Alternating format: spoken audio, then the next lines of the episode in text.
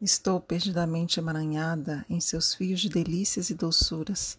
Já não encontro o começo da meada.